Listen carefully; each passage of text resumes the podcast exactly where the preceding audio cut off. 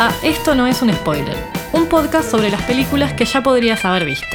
No hablamos de estrenos. En cada episodio, uno de nosotros elige una película y la analizamos juntos. Mi nombre es Nancy Jaimes. Y el mío, Matías Papa Pietro. How can this be for the greater good? Shut it! En el capítulo de hoy, denominado Lo prometido es deuda, trajimos la segunda película de la trilogía Corneto de Edgar Wright, Hot Fuzz, del año 2007. Exacto, dirigida justamente por Edgar Wright y escrita también por Edgar Wright y Simon Pegg. Si tiramos la sinopsis, es un oficial de policía experto de Londres, es transferido a un pequeño pueblo con un oscuro secreto. Espero que me hayas traído algunos fan facts. Claro que traje. Muy bien. Esta película tiene varios cameos interesantes. Bien, expliquemos que un cameo es una pequeña participación, corregime si no. Sí, es una aparición de alguna persona conocida en un papel bastante sin importancia, o sea, como que está medio ahí, de fondo casi. Por un lado tenemos Peter Jackson, el director del Señor de los Anillos, es el Papá Noel que le clava la navaja en el montaje inicial de la peli. Ah, mirá. Después, el adicto que mete preso también en, esa, en ese montaje inicial Sí. Es Garth Jennings, que es un director de cine también, el que dirigió, por ejemplo, eh, The Hitchhiker Guide to the Galaxy. Y el personaje de Janine, que es la exnovia de, de Nicholas, A quien nunca vemos la cara. a quien nunca le vemos la cara justamente, es Kate Blanchett. La película fue filmada en el, el pueblo natal de Edgar Wright, que se llama Wells. Mirá, O sea que volvió a su pueblo natal, a su pueblito. a su pueblito a hacer su peli. Me encantan estos pueblitos de estas películas de, de esta trilogía. Una preciosura. Me molesta que manejen por la derecha, pero los pueblos están buenos. De hecho, el supermercado en el que suceden las cosas es el supermercado posta de ese pueblo y Edgar trabajó ahí cuando era adolescente. No así el interior del bar. Sí. No está en Wells, es un bar que está a las afueras de Londres que se llama The Royal Standard of England, que de hecho se usó para filmar varias cosas por esa onda tan eh, antigua que tiene. Sí. La última peli, por ejemplo, en la que apareció es eh, The Theory of Everything. Y es genial porque el bar tiene una página web, muy página web hecha hace muchos años, ¿viste? Y tiene todo un apartado de en qué películas y en qué capítulos aparece el bar, porque lo usaron para filmar muchas veces y es muy tierno. Vamos a entrar a esa página. El personaje del inspector Butterman, o sea, el papá de Danny, Sí. Bien, fue creado específicamente para el actor que lo interpreta. Porque este actor, que allá es, en Inglaterra es muy conocido y muy respetado, y más de teatro y de cosas súper serias, es súper fanático de Shaun of the Dead. Mirá. Y se los encontró no sé en dónde, en qué evento, y les pidió por favor que escriban un personaje para él. Hermoso. Viste que hacia el final de la peli aparecen los jueces que vienen a ver si es el pueblo del año. ¿no? Claro, los tres jueces. Los ahí. tres jueces, bueno, son las mamás de Simon Pegg y de Edgar Wright Me muero. y el profesor de teatro de Edgar de cuando era chico. Qué grande. Tiernito, Cada vez los quiero más. tiernito. Me encantó. El personaje de, de Simon Pegg, Nicholas Angel, Sí. o sea, el, el protagonista, tarda 45 minutos en reírse por primera vez. 45 O sea, minutos. hasta los primeros 45 minutos de la peli Serio. está serio y con cara de ¿Qué? úpite. Corregime si no, se ríe con Dani. Claro, con los chistes que le hace Dani en el bar. Sí. los dibujitos de la libreta de Dani, ¿viste? Que, Sí. Bueno, esos dibujitos del flipbook que arma están dibujados en realidad por el hermano de Edgar Wright, que es un artista de cómics. Por último, con respecto a lo que es el tema de las películas de policías, por un lado, querían que tenga la mayor cantidad de clichés de películas de policías posibles. Todos los clichés que aparecen los sacaron de un libro de Roger Ebert, que fue un crítico de cine muy famoso. Tiene un libro que se llama Ebert's Biggest Little Movie Glossary, donde nombra justamente los clichés de las películas de acción y trataron de usar todos los que este tipo nombra en su libro. Y hablaron con muchos policías, posta, o sea, policías reales, Sí. mientras escribían la película, que entre otras cosas les dijeron que una de las cosas que les parecía más inverosímil de las películas de policías es que nunca tenían que hacer papeleo. Ah, Y totalmente. por eso se le da tanta bola eh, durante la peli al tema del papeleo. Y también la historia de que se pierde un cisne es una historia posta que le contaron policías locales de pueblitos así chiquitos y que por eso decidieron ponerla en el guion. Claro, es que deben tener en lugares donde no hay mucho delito y por ahí tienen que ir a agarrar un cine. Podemos pasar a hablar un poquito de lo que es esta trilogía, denominada trilogía Corneto, y los géneros que contiene cada una. Sí, como bien vos decías, esta es la segunda película dentro de lo que se llamó la trilogía Corneto, que surgió en realidad casi de casualidad, pero son tres películas eh, dirigidas por Edgar Wright y escritas por Edgar Wright y por Simon Pegg. Las tres con los mismos protagonistas también, o sea, con esta pareja protagónica de Simon Pegg y Nick Frost. Las tres pelis son de distintos géneros, pero todas atravesadas también por la comedia. Su idea fue trabajar de alguna manera géneros que le gustan mucho, géneros a los cuales querían homenajear, pero sin dejar de trabajarlos desde la comedia. Sí, Bueno, la primera fue Shaun of the Dead, que ya la, la hablamos en el pod, que mezcla el, el género terror zombie con la comedia. Esta, que es la segunda, que trata más de las películas de acción y específicamente las buddy movies, las películas que ya hablamos también cuando vimos Tiempo de Valientes, ¿no? Sí. Esta mezcla de dos personajes que se juntan para resolver algo Claro. y terminan haciéndose amigos. Y la tercera, que es The World's End, que ya es de 2013, creo, por ahí. 2013. Bien, esta es eh, más de ciencia ficción, más comedia. En cada una se comen un corneto, que es un heladito, un helado tipo el Conogol. El conogol, claro. En la primera es el sabor de cereza o de frutilla, que es rojo, Sí, tipo sangre de los zombies. El- En esta es azul. En esta es azul, es el sabor original, que es azul, como la ropa de los policías. Y en la tercera es el verde, por el típico color que se le da a los extraterrestres. exactamente. Bueno, y en este caso, entonces, en esta en particular, que toma el género de acción y la buddy movie, las veces que se le dijo en entrevistas o demás que él estaba parodiando el género, él es como muy, muy efusivo en defender el hecho de que no, de que es un homenaje, no una parodia. Que el hecho de que sea graciosa no quita que se hayan tomado en serio generar las escenas de acción, investigar al respecto del trabajo policial y buscaron armar, que eso me parece interesante, un misterio a lo Agatha Christie que sea bien rebuscado y que sea difícil de, de llegar a la solución real porque es súper ridícula justamente, ¿no? Claro. Como todos los caminos te llevan a pensar otras cosas mucho más serias, entre comillas, de por qué están pasando estas cosas, que lo que termina siendo el motivo real de esta gente de este pueblo Totalmente. está tomándose con gracia por lo menos los recursos típicos del género. De hecho, usa a Bad Boys y. Eh, creo, que Break. Bad, creo que Bad Boys 2. Bad Boys no sé 2. por qué. Sí, sí, sí. Es específicamente, Específicamente Bad la Boys 2. 2. Sí. Y Punto Límite, que es una maravilla también. Y bueno, ahí sí parodian escenas de esas pelis. Sí, de hecho, el propio nombre de la película, Hot Fuzz,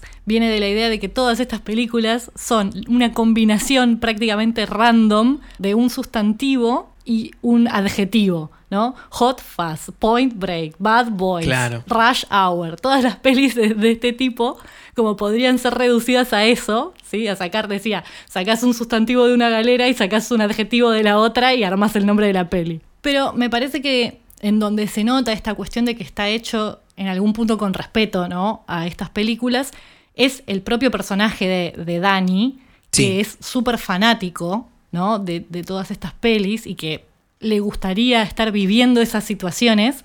Y me parece que ahí es donde se arma esta idea de vivir esos clichés Claro. que son su fantasía en algún punto. Son su fantasía porque, bueno, en el vuelo, hasta donde él sabe, nunca pasa nada. Tiene toda una realidad sesgada. realidad, Dani, Exacto. que cuando llega Nicholas Angel al pueblo, cuando apenas empieza a contar sus experiencias, bueno, le abre un, un nuevo mundo a, a Dani. Y de hecho, hablando de esta obsesión de Danny, me olvidé de un fun fact, que es que esa colección enorme de películas que el tipo tiene, de donde saca Bad Sí. Boys y Point Break, en realidad es la colección de películas de Edgar, el hermano, y un amigo de ellos, todas juntas puestas ahí para que armen la colección de Danny.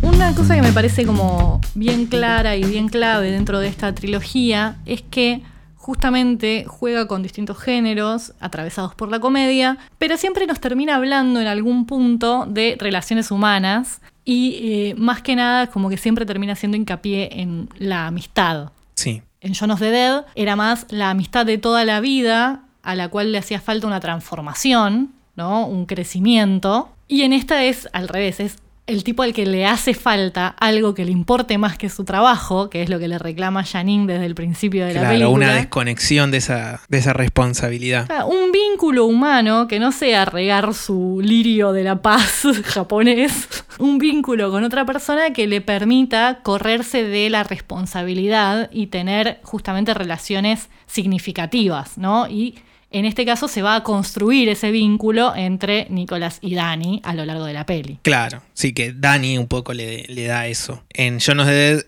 él un poco lo, lo ayuda a Nick Frost Claro. a hacer el cambio. John lo ayuda a Ed como a cambiar un poco y no termina de cambiar. Claro.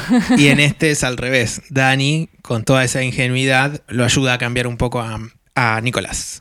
Claro, pero viste cómo se retroalimentan, ¿no? En algún punto, porque justamente, como vos bien decís, Dani quiere todo esto, ¿no? Todo este tipo de vida, tiene una mirada de que el en el pueblo no pasa nada y demás, y cuando empieza a enterarse de las experiencias que Nicolás tuvo en Londres, se obsesiona con ver cuántas de todas esas cosas que pasan en las películas, ¿no? Nicolás realmente vivió, pero a la vez aprende mucho de él, de cómo ser un buen oficial de policía, y Nicolás va aprendiendo un poco de cómo desestructurarse Sí. de Dani, ¿no? Y van repitiendo el uno del otro ciertos modismos y ciertas cosas. Claro, sí, me encanta cómo Dani va aprendiendo, como bien decís, todas esas pequeñas cositas que eh, Nicolás le va contando o le va, o le va corrigiendo, cómo decirlo, hasta el punto de cuando en un momento Dani habla de cómo murió la madre, dice que murió en una colisión. Sí, sí, sí, sí, sí. Todo el tiempo es bien esponja, ¿no? Va adquiriendo como esas cositas. Me gusta que las adquiere, pero a la vez les pone su impronta. Dice exactamente lo mismo, dice las mismas palabras que dijo,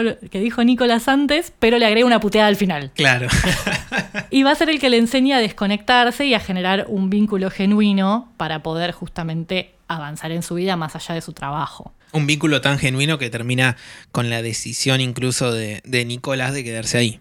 Claro, a pesar de que en realidad nunca había querido viajar a ese pueblo, termina decidiendo quedarse. Algo muy gracioso, justamente, es que al principio, en la primera versión del guion, había un interés amoroso para Nicolás, que era un personaje femenino llamado Victoria. Cuando terminaron de, de darle forma a la peli, no sumaba tanto porque terminaba abriendo muchos caminos y decidieron volarlo. Y muchas de las líneas de diálogo de ese personaje fueron a parar a Dani. Tienen sus momentos eh, medio. Tienen unos momentos homoeróticos un poco Sí, fuertes. sí, sí, sí. No, pero me, me parece interesante esto, ¿no? De cómo son bien emotivos y son bien desde, el- desde lo afectivo, ¿no? Las- la relación que se da entre ellos. No es un vínculo solamente de colegas, sino que se forma una amistad. Y Sí. me parece súper interesante eso de que ciertas conversaciones que hubiera tenido con alguien que le gustaba, ahora las tiene con su amigo. Claro. Bueno, y un poco el lenguaje, como bien decimos, de, de las tres pelis se cruzan porque, bueno, tienen la misma esencia, están pintadas con la misma paleta de colores. La utilización de montajes rápidos para, para contar diferentes situaciones o explicar momentos me parece muy, muy bien utilizado. Sí, también la presentación de los lugares y los personajes, la repetición de, de ciertos elementos, pero resignificándolos. Desde el principio, ¿no? Desde la conversación que tiene en Londres con sus jefes, en donde los tres le preguntan cómo tiene todavía la mano, cómo va la mano y todas esas cosas. Y esas resoluciones súper rápidas que suele emplear, que funcionan muy bien para la comedia, pero además funcionan para hacer avanzar la historia, ¿no? Esto del tipo que dice, vamos a ver qué es lo que el equipo tiene que decir y ya le están haciendo la fiesta sorpresa de despedida. Claro, sí, sí. También cómo se plantea entonces desde un principio cuál es el problema con este personaje y qué es lo que tiene que aprender. No es un jugador en equipo, es lo que le reclaman. Claro. Si bien se los reclaman desde un lugar súper egoísta ellos, porque es tipo, nos estás haciendo quedar mal porque trabajás más que nosotros, esta idea de que no sabe relacionarse con el resto y solamente sabe hacer las cosas solo, es el problema que él va a tener que resolver. Claro. También, bueno, destaco mucho nuevamente la utilización de el sonido para, para diferentes situaciones. Una, por ejemplo, es cuando a Dani se le ilumina la cara, cuando Nicolás cuenta que lo acuchillaron, al mismo tiempo suena una caja registradora, como para acentuar. Totalmente. Ese- Es- se le prende la lamparita en algún punto, ¿no? Del Claro. tipo, ping, llegó. Sí, y la utilización de lo que considero tenía por lo menos 40 canales de mezcla en algunos momentos que tiene esta película. Vos decís, A un- so- diferentes sonidos construidos, por ejemplo, en las batallas finales en el pueblo, ¿no? Sí. Cuando él está todo armado. Ahí es para escucharlo, pues realmente que se escuchan un- una construcción de, de sonidos que se nota que están hechos con muchos elementos. Súper minuciosa, muy llena de cositas que le van dando vida a esa situación. Sí, sí, sí. Es totalmente. hermosa la banda de, de sonido. Sí, trabaja muchísimo eso, es notorio. Después en las cuestiones visuales, que igual, a ver, trabajan siempre juntas, ¿no? Lo, lo visual y lo sonoro lo estamos percibiendo todo al mismo tiempo. Pero, por ejemplo, eh, la construcción de estos montajes rápidos que nos permiten también avanzar en la historia, como es el tema de la mudanza. Es una de las cosas más bellas también de la peli. Desde que él empieza a armar su valija para irse a este pueblo, ¿no? Y que aparte se va con una onda de mierda porque en realidad no se quería ir. Y se empieza a generar este montaje de él con su plantita, ¿no? Sí. Sentado en distintos lugares. En el tren. Claro, más el plano detalle del celular y cómo va bajando la señal para entender que está en el medio de la nada, ¿no es cierto?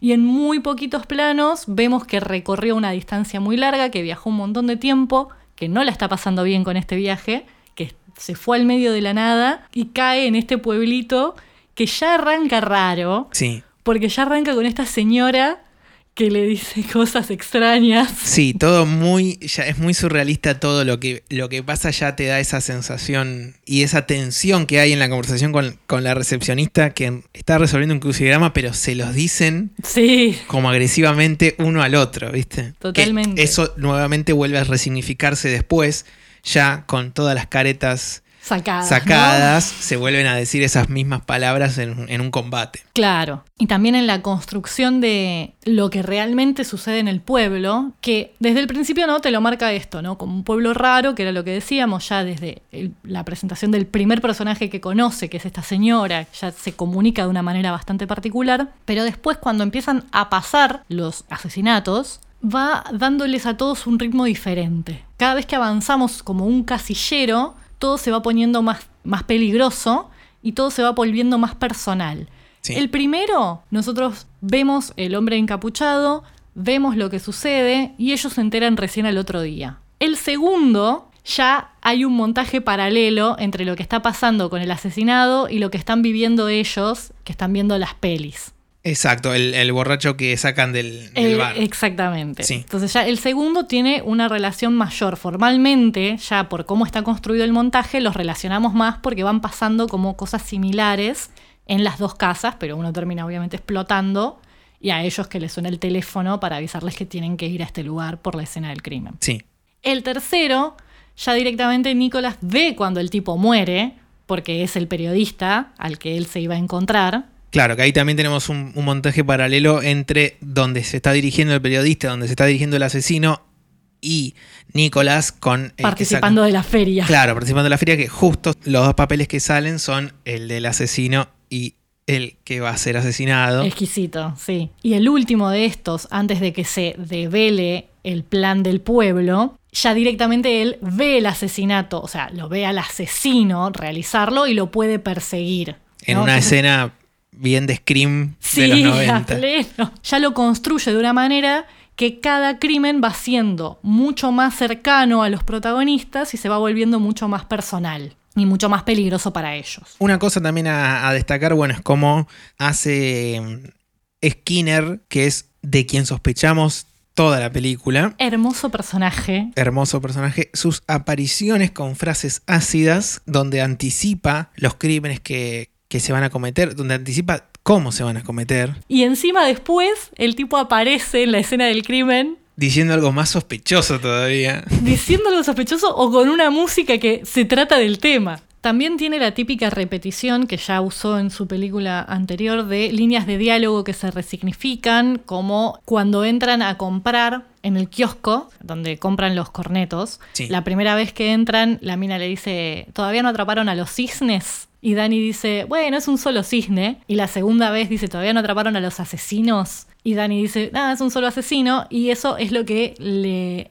hace dar cuenta a Sí. Nicolás que por ahí estamos tratando con un grupo de personas que se la está mandando Claro. y no con uno solo. Obviamente lo que vuelve súper pintoresca toda la película son los personajes del pueblo y sus particularidades, más que nada los que más conocemos que son todos los que están adentro de la estación de policía, ¿no? Claro. Los distintos estereotipos policiales de pueblo que hay ahí adentro que son muy graciosos. Después la gente que sospechan cuando están patrullando que viene el, el personaje Ah, del pueblo el del señor tapado. con el tapado largo, sí, sí. Nicholas Angel ve, ve cosas que Danny tiene ese velo que le fue puesto y no ve nada sospechoso. Sí, la frase que le repite varias veces esta de siempre está pasando algo, como es cuestión de prestar atención Claro. para poder ver qué es lo que está pasando. Después está la frase que el pueblo repite como un mantra también. The greater good.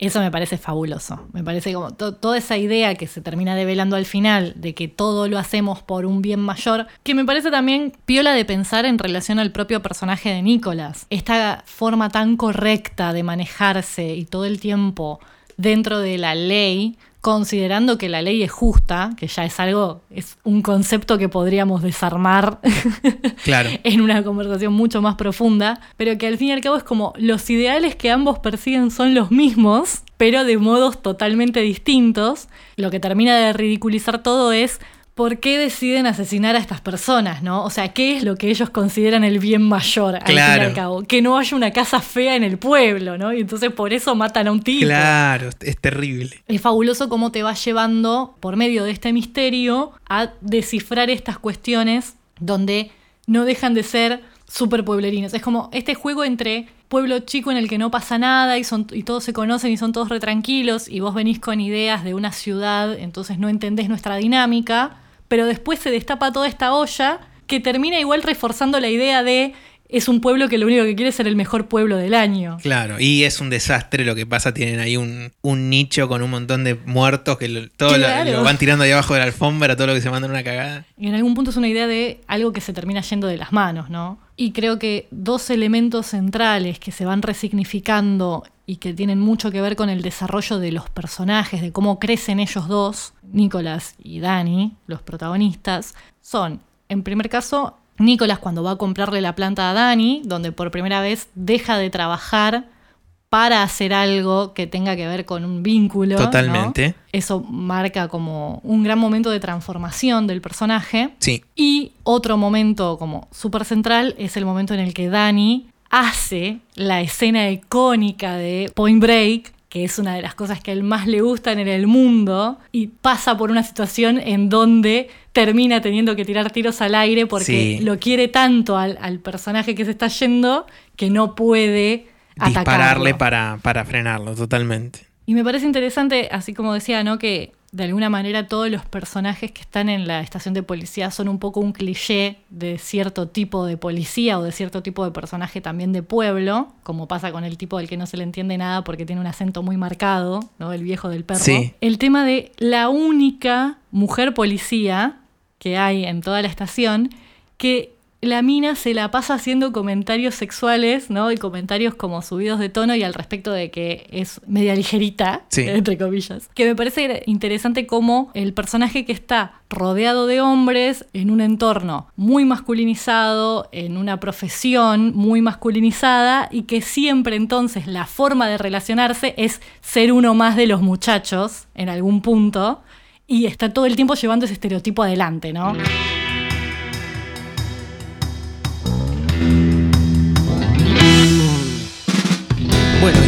A, la sección favorita. Esta peli, como muchas otras, está tan bien pensada en todo su arte que me es muy difícil elegir alguna escena separada. Me parece que es toda una gran pieza. Está muy armada, ¿no? De punta a punta, como que silvana mucho eh, un momento con el siguiente. Claro, así que me fue un poco difícil encontrar algo- una escena. Pero en mi caso particular, no sé si vos compartís, Ahí vamos a ver, no sé. una escena, una secuencia que me gusta mucho es cuando por primera vez van como a detener o a acusar a Skinner al Ah, supermercado. Y Nicolás le empieza a nombrar los diferentes elementos que lo convierten en un sospechoso y todo eso lo vamos viendo como en una cámara que rebobina todas esas imágenes. Sí, me gusta de esa situación que, retomando esta idea de- del director de tratar de generar un misterio a lo Agatha Christie, justamente es el momento de la revelación en donde el detective, la persona que investigó, puede dar cuenta de todos los hechos y de cómo entonces llegó a encontrar al asesino, que es lo que haría Poirot en las de Agatha Christie, o que haría Sherlock ¿no? en, las de Conan Doyle. Sí. Y en este caso no funciona, ¿no? Porque la única prueba que él iba a tener, que era la herida, eh, no, Skinner no la tiene, pero la forma en la que revisa los hechos está muy interesante en esto de ir rebobinando. Claro, eso me pareció muy, muy interesante desde la construcción de cómo fue hecho. Me parece que está bueno desde también lo que significa para el personaje, ¿no? El estar equivocado tal vez. Claro, esa sorpresa, ¿no? Porque cuando le remanga los pantalones, uno piensa, bueno, listo, está lastimado, o sea, termina la película y no, todavía hay un montón de cosas por, por descubrir. Bueno, a mí también me costó mucho, es una película que me gusta un montón y que me cuesta por ahí elegir una parte. Porque además lo que más me gusta en sí es la relación entre Nicolás y Dani. Sí. Pero las cosas que visualmente más recuerdo son otras por su construcción gráfica más, como pasa con toda la primera secuencia en Londres, en donde le dicen que se tiene que ir al pueblo y demás. Pero si tengo que elegir una, y traté de usar tu, tu estrategia, Matías, y dije, bueno, ¿de qué me acuerdo siempre que pienso en esta película? Y es en The Greater Good. Ese concepto de el bien mayor que siempre me queda y siempre me pareció súper sorpresivo encontrarte con esa reunión en el pueblo de gente encapuchada. Bien secta. Bien secta, me quedo con ese momento de revelación, ¿no? Claro, donde están incluso cantando ese mantra. Donde están mantreando cosas raras y donde dan la explicación súper ridícula de por qué mataron a toda esa gente. Que hasta lo sorprende al mismo Nicolás. Totalmente, no es para nada lo que él se esperaba de por qué hacían estas cosas. Ahí es por primera vez donde vemos que el papá de Dani tiene que ver con todo esto. Hasta ese momento el tipo es como que de alguna manera siempre está metido en el medio, pero parece más desde un lugar de pertenencia al pueblo, ¿no? Parece que está con este mismo velo que el resto de los policías. Claro. Y por primera vez lo tenemos más como al final era el peor de todos. Ese momento me, me gusta mucho. Bueno, y llegamos al final de un nuevo episodio. Así es. Cumplimos con uno de los pedidos que era seguir con la trilogía Corneto. Recuerden seguirnos en las redes si quieren para seguir charlando de las pelis. En Twitter como arroba no es un spoiler. Y en Instagram como arroba esto no es un spoiler. A nuestro gran ilustrador Leonardo Adam Vallejo. Arroba Leonardo-A-Vallejo. Y bueno, síganos escuchando, sigan mirando las pelis que les proponemos, que nos parecen todas interesantes y por eso lo hacemos. Y espero que lo hayan disfrutado como nosotros. Y nos vemos la próxima. Hasta la próxima.